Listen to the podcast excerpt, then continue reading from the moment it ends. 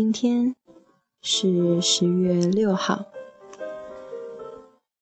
还有七分钟就过零点，还有两天的时间，大家就都要回到工作岗位上。节后我也要去趟成都，赶紧为我的女儿多录几期故事，好让她可以听。今天还是儿童好品德系列之一，细菌不是用来分享的。嗯，最近生病的孩子挺多的，孩子生病最揪心的应该是父母和身边最亲近的人吧。希望每个生病的孩子都能够早日康复，那也希望他们能够懂得怎么保护自己，在日常生活当中。养成良好的卫生习惯，其实这都不是一朝一夕就能培养出来的，要坚持每天、每天、每天。像我这样，已经成唠叨精了，没办法呀，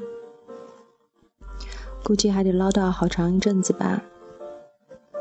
好吧，那我们现在就一起来分享一下，细菌不是用来分享的。其实这本书提到了两个字：分享。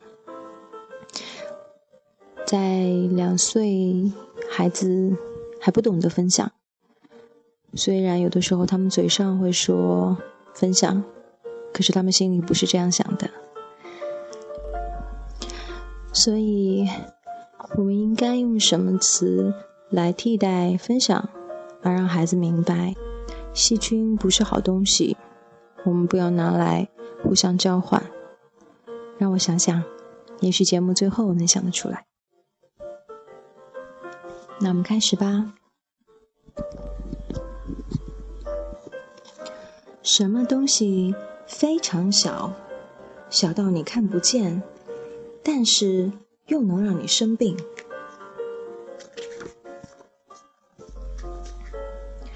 细菌没有固定的大小。它们存在于空气、食物和水中，在你的身体上，以及所有你接触过的东西上。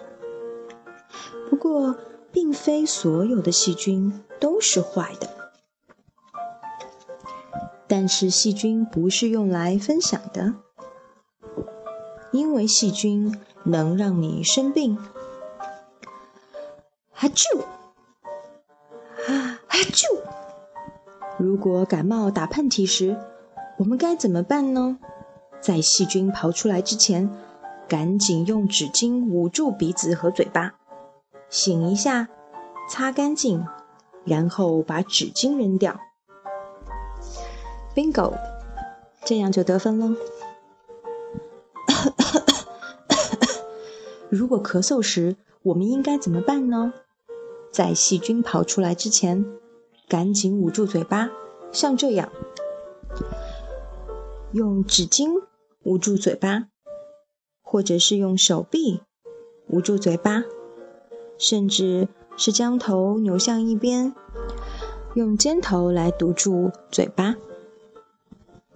如果咳嗽或者打喷嚏时用手捂过嘴或鼻子，你得赶紧洗手。因为细菌不是用来分享的。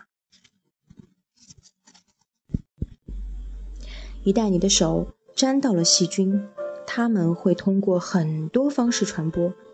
当你与人拉手时，玩游戏的时候，和别人击掌庆祝的时候，呃，无论什么时候，只要你接触了别的东西。你手上的细菌就会留下来，甚至还有可能沾上其他的细菌。下面这些地方都可能滋生细菌：门把手、存钱罐、游乐场、电话、电脑键盘和鼠标、鞋子、狗狗、游戏机。旋转木马、垃圾堆、马桶、呃，在那里，细菌可以存活两个多小时。赶紧洗手，洗手！细菌，细菌无处不在，我们该怎么办呢？可以勤洗手，用清水，最好用热水洗，还要抹上适当的肥皂，用力搓搓搓。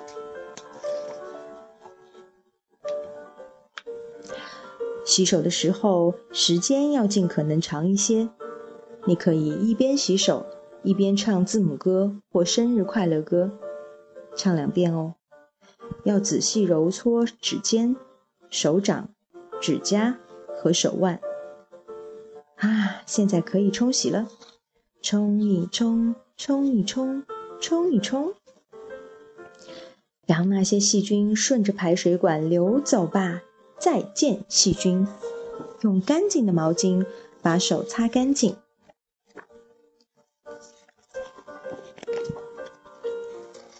十个洗手的好时机，我们来看看有哪些呢？吃东西前、吃东西后、打喷嚏或咳嗽或擤鼻子之后、揉过眼睛后、挖鼻孔后。在外面玩耍，或者和宠物玩过以后，数过硬币后，哭泣以后，上过洗手间以后，无论什么时候，只要手脏了，就该洗一洗。这些就是十个洗手的好时机，一个手指代表一种，全都干干净净。细菌比人类肉眼看到的东西还要小得多。细菌是极其微小的生物，你无法发现停留在你皮肤上或者飘在空中的细菌。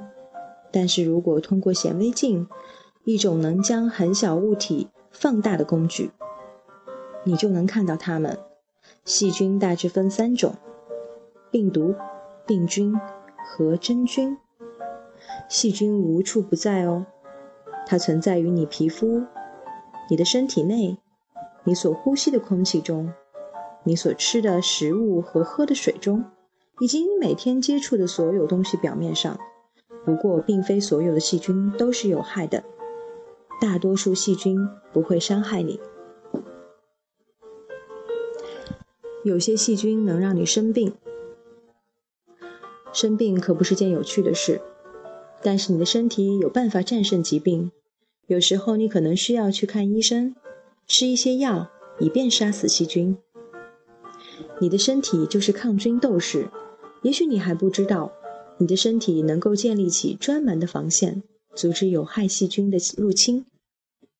睫毛能在细菌进入你眼睛之前就挡住它们。当你呼吸时，鼻毛能够抓住一些细菌。当你吞咽食物时，细菌会进入你的胃，但胃液会杀死细菌。免疫系统就是你身体的防线，它能保护你免受病毒的侵害，或者在你生病的时候帮助你尽快的恢复健康。还要注意一点的是，细菌可以通过创口进入你的身体。如果你不小心摔倒，擦伤膝盖或手肘，大人会教你怎样清洗伤口，冲走细菌。任何时候，只要你的皮肤有擦伤，一定要清洗干净，然后缠上胶布和绷带。这么做能保护你远离细菌。你可以在大人的帮助下，经常更换胶布、绷带，直到伤口愈合为止。细菌不是用来分享的。大人们会经常告诉你，自己的东西要与他人一起分享，对吗？所以，当听到“细菌不是用来分享”这句话的时候，你可能会有些意外。为了防止感冒或者流感病毒传播，一定要确保不要分享下列东西：你的牙刷、果汁、棒棒糖、用过的纸巾或者护唇膏。即便有朋友很友好的要求舔一下你的糖或喝口你的饮料，你都应该说不。你可以提醒你的朋友，细菌不是用来分享的，大可以说出来，没有什么好尴尬的。打喷嚏会传播细菌，打喷嚏是没办法控制的行为。不过，当你打喷嚏的时候，你会将无数细菌喷到空气中。细菌在空气中有着令人难以置信的传播速度，时速大约两百英里，超过车辆在高速公路上行驶的速度。科学家称，细菌可以马上从房间的一端跑到另一端，所以打喷嚏时用纸巾捂住鼻子和嘴巴很重要。千万不要冲着别人打喷嚏，纸巾能够阻挡大多数的细菌，这样你就不会与别人分享这些细菌了。打完喷嚏后一定要洗手，即便你在打喷嚏的时候用了纸巾，如果打喷嚏时来不及拿纸巾。而不得不用手捂住嘴巴，那打完喷嚏后，当然立即要洗手。咳嗽传播细菌和打喷嚏的道理是一样的。当你咳嗽的时候，细菌会离开你的身体，进入空气或者其他人的体内。所以，如果你感到想咳嗽，记得一定要捂住嘴，找张纸巾捂住嘴巴，然后咳嗽。咳嗽完要洗手。如果你找不到纸巾，可以把脸转过去，避开别人，以免他们感染到你咳出来的细菌。咳嗽的时候，也可以用手肘臂弯挡一下，这样能用衣袖阻挡细菌。如果你的动作不够快，那就把头转向肩膀，往自己的衣服上咳吧。专家建议，咳嗽或者打喷嚏之后。一定要洗手。手能传播细菌，一整天下来，你的手会非常忙碌，忙于写字、画画、做手工或者投球、接球，但同时手也会沾染上细菌，并且将细菌传播给他人。无论是在家中、学校，还是其他很多地方，你的手都会接触到别人。每次和别人击掌庆祝时，你都是在分享细菌的。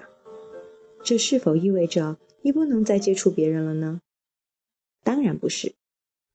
不过，了解细菌可以通过接触来传播是很有帮助的。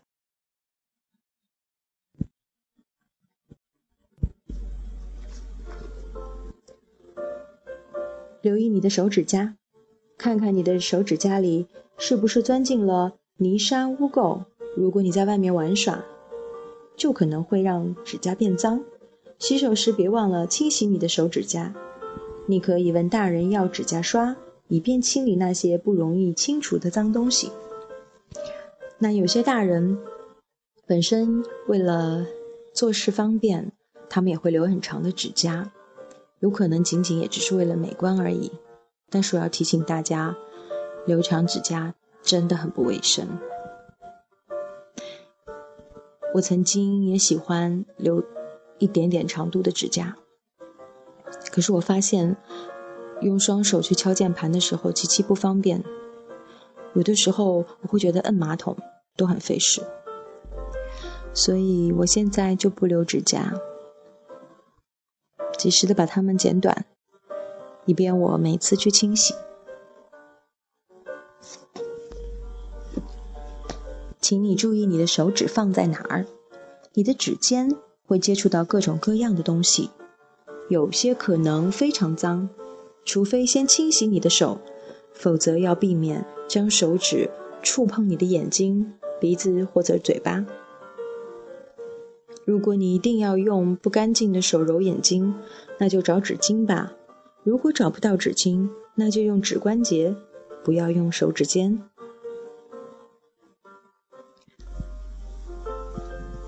随身携带纸巾，方便使用。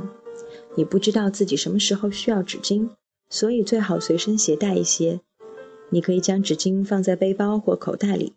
当你打喷嚏、咳嗽、哭泣、擦眼睛或者擤鼻涕时，就该用纸巾了。